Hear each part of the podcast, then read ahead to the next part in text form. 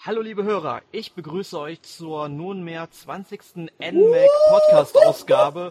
Ihr hört schon, unser Redaktionsösterreicher Emil ist am Jubeln. Party! Ja, falls ihr es noch nicht an der Stimme gehört habt, ich bin der Erik. Ich war jetzt bei den letzten Malen leider nicht dabei, weil die Telekom so lange gebraucht hatte, um mein Internet wieder einzurichten. Aber gut, jetzt bin ich wieder online und ich freue mich tierisch hier zu sein. Und heute geht es in unserem Podcast um das Thema Mario Golf World Tour. Bevor wir über World Tour sprechen, können wir ja mal sagen, ähm, Emil, hast du frühere Mario Golfs gespielt? Ja. Also ich habe die alten Gameboy und NES Golf gespielt, aber die zahlen ja noch nicht zur Mario Golf Reihe und sind noch nicht von Camelot entwickelt. Äh, hauptsächlich gespielt habe ich Mario Golf Toadstool Tour am äh, Gamecube. Lang und viel habe ich das gespielt. Bei dir?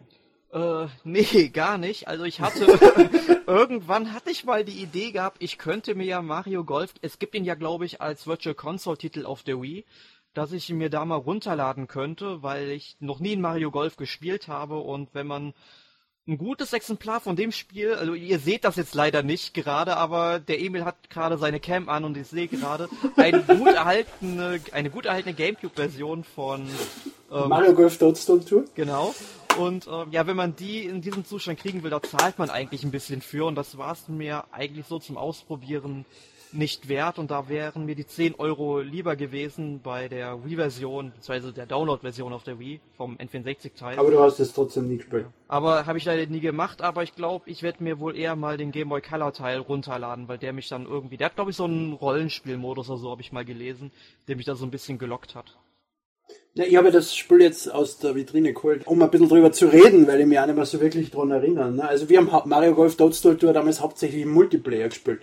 Weil man Mario Golf kennt, es ist einfach, es ist, de facto ist es trotzdem Golf. Weniger jetzt wie Mario Kart kein wirkliches Rennspiel, sondern ein Funracer ist. Bei Mario Golf spielst du Golf. Du wählst aus verschiedenen Schlägern, du stellst Entfernung ein, äh, nimmst Rücksicht auf den Wind, stellst gewisse Spins beim Golfball ein, die du haben willst und versuchst so gut wie möglich äh, ein Bar oder Birdie oder Eagle, je nachdem wie gut man halt spielt, äh, auf dieser Karte zu erreichen. Dazu kommen natürlich noch besondere Sachen, wie das gewisse Nintendo-Charaktere verschiedene Schlagorten haben, aber das unterscheidet sich jetzt in meinen Augen nicht von einem Tiger Woods. Die äh, besonderen Sachen wie Items und Münzen und Ringe, durch die man schießen muss, gibt es eigentlich mehr im Bonus-Modi oder in Challenges. Im Hauptmodi ist es trotz allem reines Golf eigentlich. Ja, und da hat sich jetzt auch bei Mario World Tour auch noch nichts dran geändert. Also es ist halt Golf mit so dem Mario-Franchise verbunden, könnte man sagen. Ich muss sagen, ich kenne mich jetzt mit Golf also schon ein bisschen besser aus, weil ich habe auch ähm, obwohl ich jetzt Mario Golf nicht gespielt habe, dann natürlich andere Golfspiele gespielt. Also auf dem Super Nintendo, da gab es irgendwie so eine PGA Tour. Ich weiß jetzt nicht, welche Version ich habe, 93 oder 94 oder sowas. äh, nachher wird es dann 95 oder 96 das sein. Setzt du jetzt, das setzt du jetzt auf Server Level wie Mario Golf World Tour am 3DS. Tiger Woods PGA Tour 1994. ich glaube, ich glaube, es war sogar ohne die Tiger Woods äh, Lizenz.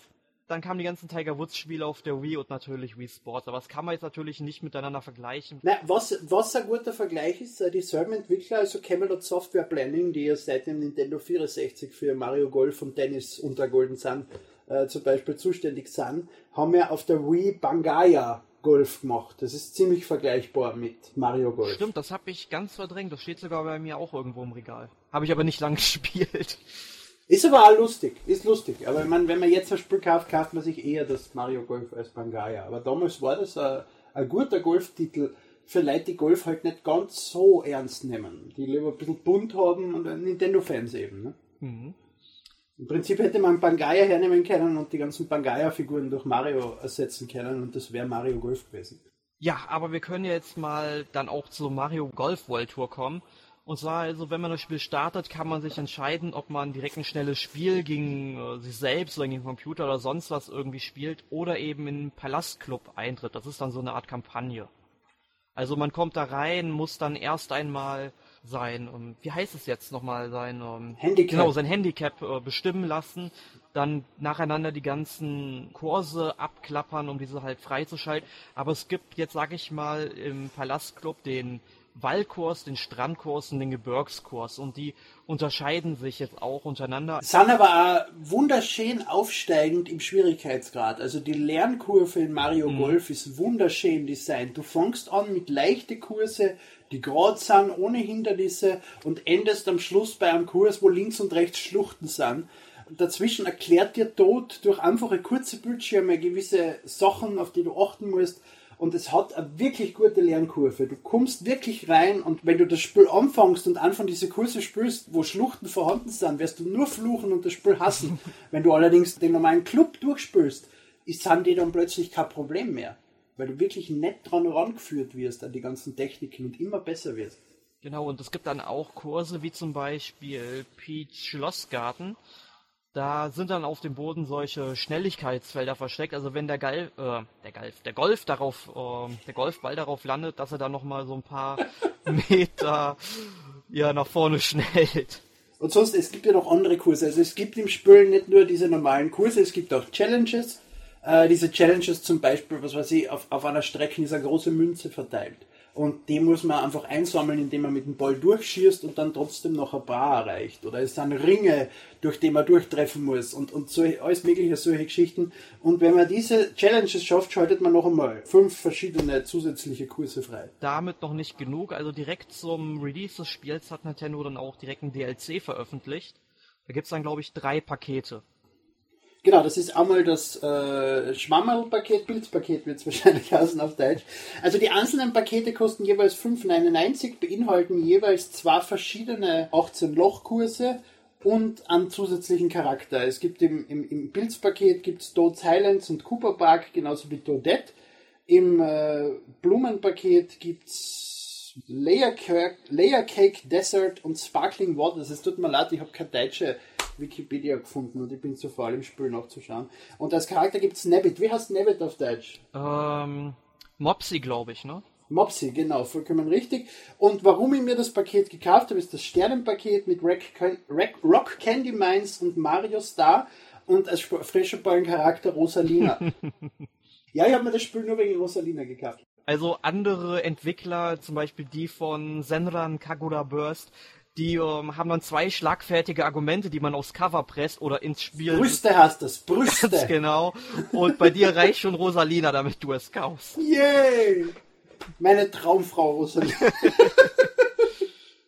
Und sollte man alle drei einzeln kaufen oder den Season Pass, der ebenso viel kostet wie zwei einzelne, kriegt man noch den goldenen Mario als zusätzlichen Charakter.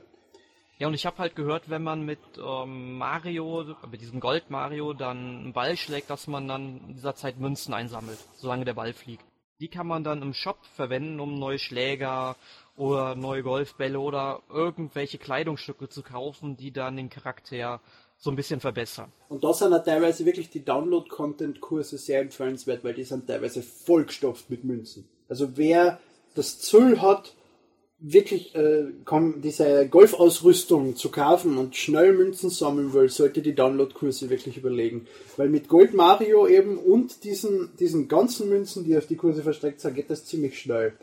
Was allerdings das Problem von der Golfausrüstung ist, sie haben teilweise wirklich gleiche Stats, also es ändert nichts an der Schlagstärke vom Charakter und sonstige Geschichten und sie schauen hauptsächlich anders aus.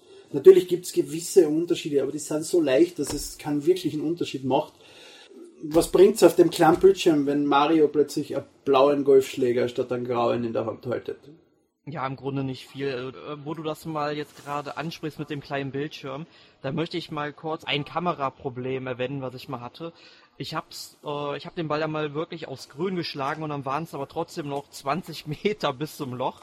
Und das dann einzupatten, das ist dann ein bisschen kompliziert, wenn man zwar zoomen kann, also man kann ja die Kamera so verstellen, dass man aus der Vogelperspektive genau aufs Grün raufschaut und dann ist da auch so ein Gitter zu sehen, wo man sieht, wo quasi das Grün ähm, abfällt oder wo es steigt etc., damit man weiß, wie stark man schlagen muss. Das Problem ist, wenn man da ranzoomt oder ranzoomen muss bei dieser Weite, damit man da was erkennen kann, dann weiß man nicht immer unbedingt, ja, in welcher Reihe bin ich jetzt, wie weit äh, muss ich jetzt schlagen, das finde ich ist ein bisschen ungünstig gelöst, aber ich glaube, viel anders ist es nicht machbar. Zumindest wenn du im Pro-Modus spielst, weil äh, es gibt unterschiedlichste Schwierigkeitsgrade. Man kann im Prinzip alles genau konfigurieren und dazu zählt dann natürlich auch, dass du das Spiel den richtigen Schläger vorschlagt und da gleichzeitig einen Marker setzt, wie weit du schlagen, also wie weit du beim Schlag ausholen musst, damit du genau diese Entfernung triffst, die du brauchst. Wenn du das abschaltest, wird das Ganze natürlich um einiges komplizierter. Und da sehe ich das dann schon ein, wenn mhm. du am Grün bist, nicht genau siehst, wie weit ist das Ding entfernt, zwar siehst, wie hoch ist es und daher musst du auswählen, aber das ist der Sinn von Golf, oder nicht? Du musst dafür, hast du eine schöne Linie, wo du einfach nur andrucken musst und musst nicht mit deiner eigenen Stärke versuchen zu variieren, um das äh, Loch zu treffen. Es hat halt alles seine Vor- und Nachteile, aber es ist richtig, es sollte nicht auf ein technisches Problem rauslaufen, warum das Ganze komplex ist. Aber ich muss sagen, also Kameraprobleme so aufgefallen wäre es mir nicht. Wir haben nie ein großes Problem gehabt. Also es ist ganz marginal vorhanden. Was, was Kameraprobleme ist, aber immer als Worst Case Super Mario Sunshine im Kopf. Das Level mit dem Vergnügungspark, wo man irgendwann auf der Rückseite von einer Wand innen nach oben hupfen muss und die Kamera ist einfach nicht bockt, auf die andere Seite zu gehen und dort zu bleiben und sich die ganze Zeit draht und man nur stirbt, weil die Kamera irgendwie sich draht und nichts funktioniert. Ich hasse dieses Level. Ja, aber bei Super ja. Mario Sunshine kenne ich was ähnliches. Also das, das scheint am Spiel zu liegen, Emil. Ja, ja, ja eben. Und das, das darf nicht passieren. Und das ist jetzt nicht so merkbar schlecht in Mario Golf. Es ist ja auch nicht so schwer für das Spiel eine funktionierende Kamera zu machen. Sie muss einfach nur hinterm Charakter sein. Gut, aber das Spiel hat aber auch einen Online-Modus, weil man also keine Lust mehr hat, offline zu spielen. Wenn man den findet, weil das Menü von dem Spiel ist grauenhaft. Also sie haben irgendwie aus Simpelkeitsgründen im Hauptmenü nur zwei große Buttons und unten noch einen kleinen Button, in dem man auch den Download-Content und diese Ausrüstungsshops findet. Und die sind so verwinkelt teilweise, die Menüs, dass es Features gibt, die man erst nach mehreren Stunden im Menü dann plötzlich findet, obwohl sie schon immer da waren. Einfach weil sie irgendwo sind. Ich finde, das Menü ist grauenhaft. Das hat man echt besser lösen können. Also ich meine, vor allem in der Vergangenheit ging es ja auch besser. Und warum man es jetzt ausgerechnet sich für diesen Schritt entscheidet, das geht mir nicht so ganz in den Kopf rein. Genau. genau. Aber vorher, du wolltest was zum Online-Modus sagen. Ja, zum Online-Modus. Es gibt ja auch Turniere, die jetzt veranstaltet werden, seitens Nintendo auch, die gehen dann immer eine gewisse Zeit lang, ich weiß nicht, zwei Wochen oder sowas oder eine Woche. Man kann einstellen zwischen einem Tag und zwei Wochen im Prinzip für die Challenges, wenn man sie selbst erstellt. Man kann sie ja selbst errichten und, und ausrichten. Und ähm, ich habe zum Beispiel jetzt gesehen, bei einem Turnier, was Nintendo ausrichtet, da kann man auch 30.000 Münzen oder sowas gewinnen, wenn man denn das Turnier gewinnt. Das ist, denke ich mal, nicht so ganz leicht, aber auf jeden Fall ja netter Bonus, wenn man das macht. Es ist nett, es lässt am länger am Spiel, wirk, äh, am Spiel arbeiten, weil man doch diese, diese besten Listen hat, wo du gegen andere spielst. Teilweise haben die, die Strecken eben auch dadurch, dass Items plötzlich ein sind oder Münzen ein oder gewisse Sachen ausgeschaltet sind, die man sonst kennt, gibt es ein bisschen eine Variation drin. Es haltet am länger bei der Stange, diese, diese Online-Tournaments und diese ganzen Geschichten. Und es gibt ja auch einen Versus-Modus, soweit ich weiß, oder? Also ich muss sagen, den habe ich noch nicht probiert. Ja, also ich habe gestern Nacht mal gegen jemanden online gespielt, natürlich haushoch verloren, aber hat Spaß gemacht. Ist das äh, synchron? Also spielst du, wenn du online spielst, direkt gleichzeitig gegen ihn oder wechselt sie euch ab? Äh, man spielt äh, gleichzeitig. Also man sieht den anderen jetzt nicht, wie man schlägt, man sieht dann immer nur die Position vom Ball, quasi, wo der gerade ist. Okay. Also ich finde, andersrum wäre es auch wirklich zu lang gewesen. Also die Lösung finde ich wirklich gut. Ja, aber es wäre eine interessante zusätzliche Lösung gewesen, dass du, wenn du gegen einen Freund spielst oder so, der gerade nicht online ist, so in der Art von Quizduell zum Beispiel, dass du ein Loch spielst, ihm dann übergibst, dann spielt er ein Loch, dann spielst du wieder ein Loch. Also, äh, verstehst du, das Abwechseln, das asynchrone Gameplay, dass er dann einfach einsteigt, was weiß ich, drei Tage später seine Runde spielt und dann bist halt du wieder dran. Äh, was ja auch schade ist, ist, dass das Spiel kein Download-Play unterstützt. Also es hat vier Spieler lokalen Multiplayer, allerdings braucht jeder dafür ein eigenes Spiel. Genau, also damit hätte ich auf jeden Fall ein Spiel gehabt, was ich in der Uni mit den Kommilitonen sehr, sehr gut spielen hätte können. Aber ich glaube nicht, dass sie sich Mario Golf holen. Und das ist dann natürlich ein bisschen schade. Aber wo wir gerade sind bei Mario Golf holen, findest du, man sollte sich Mario Golf holen oder man sollte sich Mario Golf nicht holen? Also, ich sag mal so, Mario Golf sollte man oder kann man sich holen, wenn man denn den Golfsport an sich mag und wenn man Mario mag. Und wenn man beides mag, dann wird beides gut aneinander mit verbunden. Dann kann man sich bedenkenlos holen. Wenn man jetzt nur Mario mag und jetzt vielleicht mal reinschnuppern will, dann vielleicht auch. Aber wenn man eher sagt, ich möchte mit Mario eher Abenteuer in Form von Jump'n'Runs etc. erleben, dann sollte man die Finger von Mario Golf lassen. Ist halt ein Sportspiel. Ja, es ist ein Golfspiel. Es ist ein richtiges Golfspiel. Es ist ein gutes Golfspiel. Es macht wirklich Spaß. Es haltet am lang bei der Stange. Aber es ist kein Mario, es ist Golf. Also man kann es als Einstieg sehen, aber Grundinteresse an dem Sport müsste trotzdem schon vorhanden sein, dass man Freude haben kann mit dem Titel. Ja, und äh, wie wir in der Vorbesprechung schon erfasst haben, hatten wir beide auch Spaß mit diesem kultigen Ladebildschirm. Wahnsinn! Großartig! also man muss sich äh, 8-Bit Mario vorstellen. Äh, ein grüner Boden und äh, ein, normale, ein normales Loch mit einer Stange und dann kommen halt von rechts plötzlich Gumbas raus. Und dann kommt der Golfball, der beide Gumbas tötet und das Loch fällt. Dann kommt plötzlich ein Pilz. Dann fällt der Golfball auf den Pilz und wird zu groß und passt mehr ins Loch und fällt zurück. Die Ladezeiten sind teilweise wirklich lang, vor allem wenn man in diesen Online-Modus einsteigt. Das kann teilweise schon 30 Sekunden, 1 Minuten dauern, wenn man sich den Bildschirm anschauen muss. Aber er ist lustig. Ich schaue mir den gern an. Ich bin freit mit dem. Der ist kreativ. Aber gut, ich denke, damit hätten wir zu Mario Golf World Tour eigentlich alles gesagt. Was hast du denn letzte Woche gespielt, Emil? Wenig. Viel Hearthstone, wie immer. Und ich habe hab Lost für mich entdeckt. Deswegen habe ich in letzter Zeit mehr Lost geschaut. Ich war jahrelang Höchstwahrscheinlich wegen dieser grauenhaften Marketingkampagne, die Pro7 damals gehabt hat, wo es zum ersten Mal im Fernsehen war, wo man hinter jeder Fernsehsendung diesen schwarzen Bildschirm und diesen gestörten, der Lost gesagt hat. Und das wochenlang und kein Mensch hat gewusst, was das überhaupt ist. Und dann haben sie es als Serie vorgestellt und da ist es mir dann schon so auf die Nerven gegangen, dass ich es nicht mehr schauen wollte. Und das habe ich bis, bis, bis vor einer Woche habe ich das beibehalten und jetzt habe ich da doch einmal nachgeben, weil so viele Serienfans sagen, es ist so gut, gib ihm eine Chance, schau's an.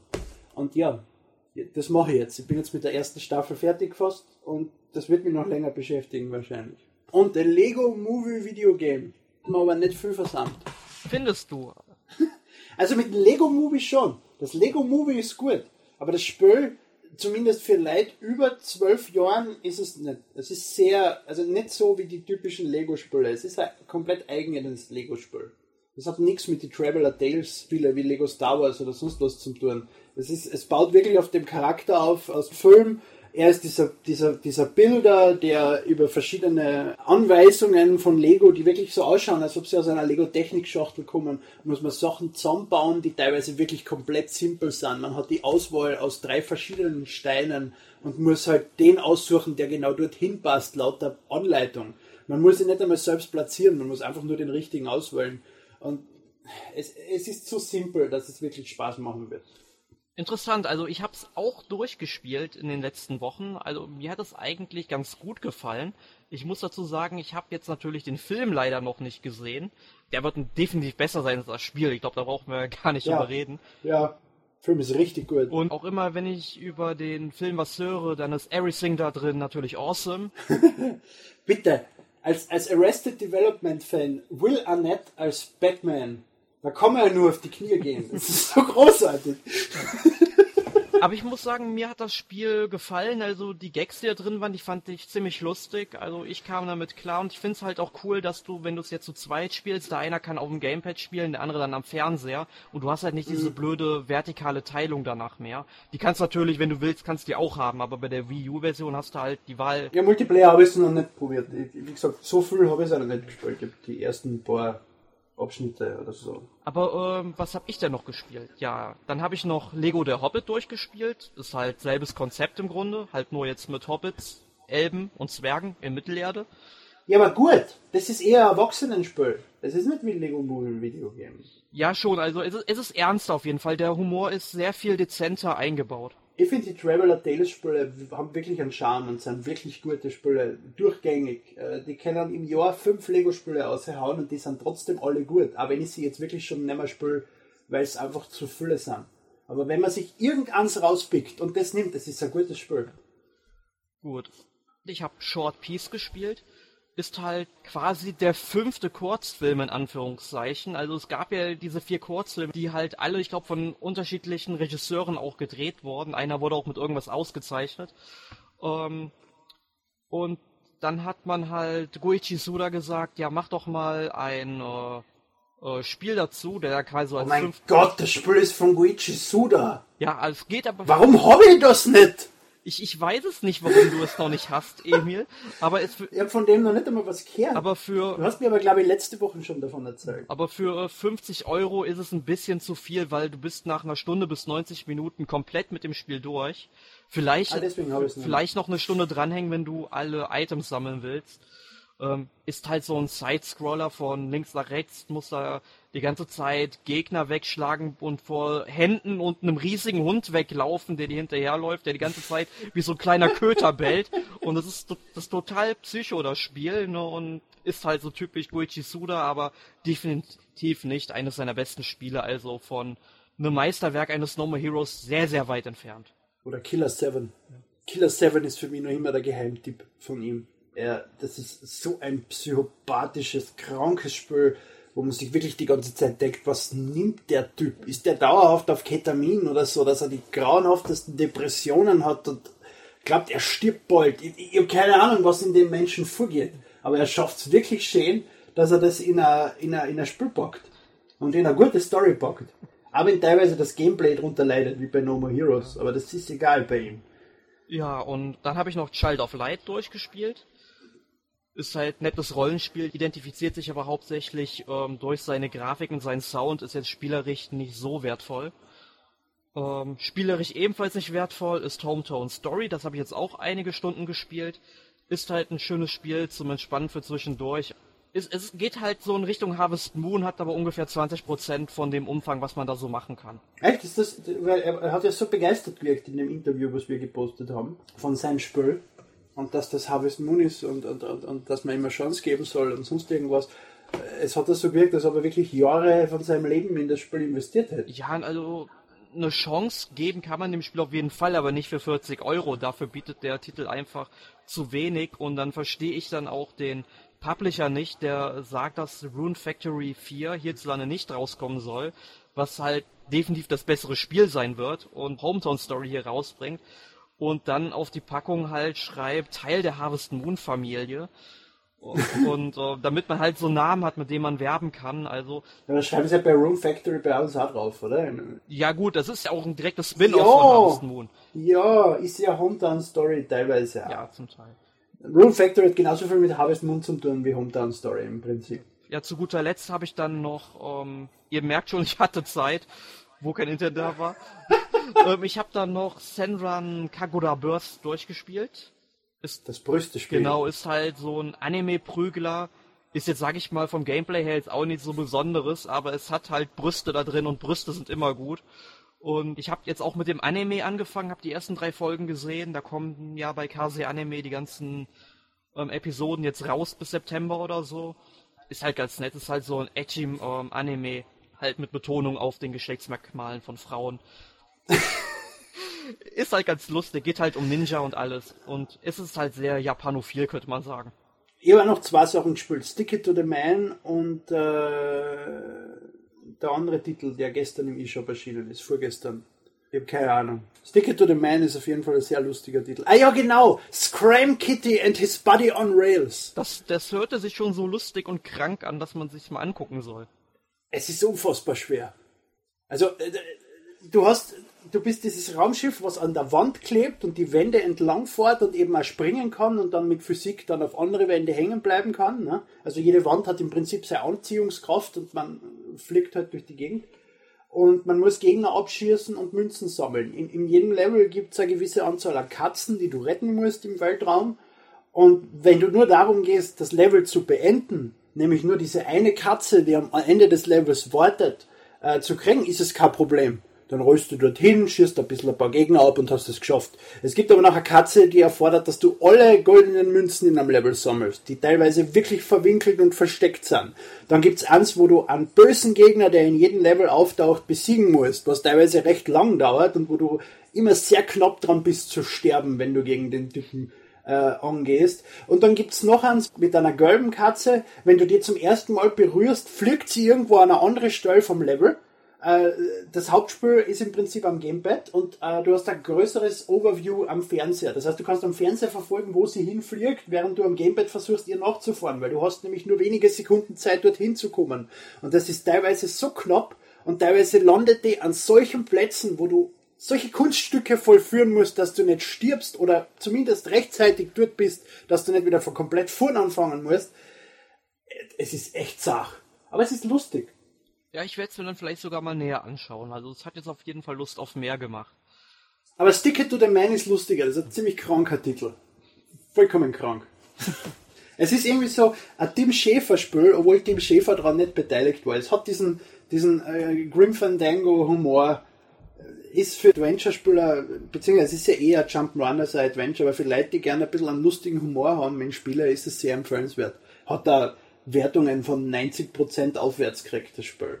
Nachteil ist halt, man spielt es in vier Stunden durch, aber dafür kostet es ja nur 9 Euro. Ja, und auch ein anderes Spiel, was eine ziemlich hohe Wertung bekommt, sei sie in der Allgemeinpresse überhaupt, und zwar Mario Kart 8. Darum geht es nämlich in unserem nächsten Podcast. Uh, das wird der größte Podcast ever. Weil endlich einmal genug Leute im Team sind, die das Spiel kaufen und spielen. Ja, es wird, es wird ein halbes, nein, es wird ein ganzes Desaster, der Podcast. Nein. Wir sind gespannt. Wir sind gespannt, ja. Auf jeden Fall wünschen wir dann schon unseren Hörern und Sehern. Äh, Vor allem denen. Ja, es, vielleicht schauen sich manche Leute das an und haben eine Visualisierung an. Es gibt noch Leute, die den Windows Media Player benutzen. Dann blinken lustige Regenbogen und wenn ich mache, dann geht so ein schönes Ding nach oben. Ist das nicht toll? ja. Und irgendwann kommt dann vielleicht Bravely Default. Aber nicht nächste Woche, weil Mario Kart ist wichtiger. Nein, ich vergesse es nicht. Hast du den auch gebracht, wo ich nicht dabei gewesen bin? Äh, manchmal habe ich drauf vergessen, aber manchmal ja. Es tut mir leid, dass ich so inkonsistent bin ja. mit meinen Running Gags. schönen Abend, schönen Morgen, schönen ja. Tag. Jo, macht's gut, Hörer. Bis denne. Tschüss.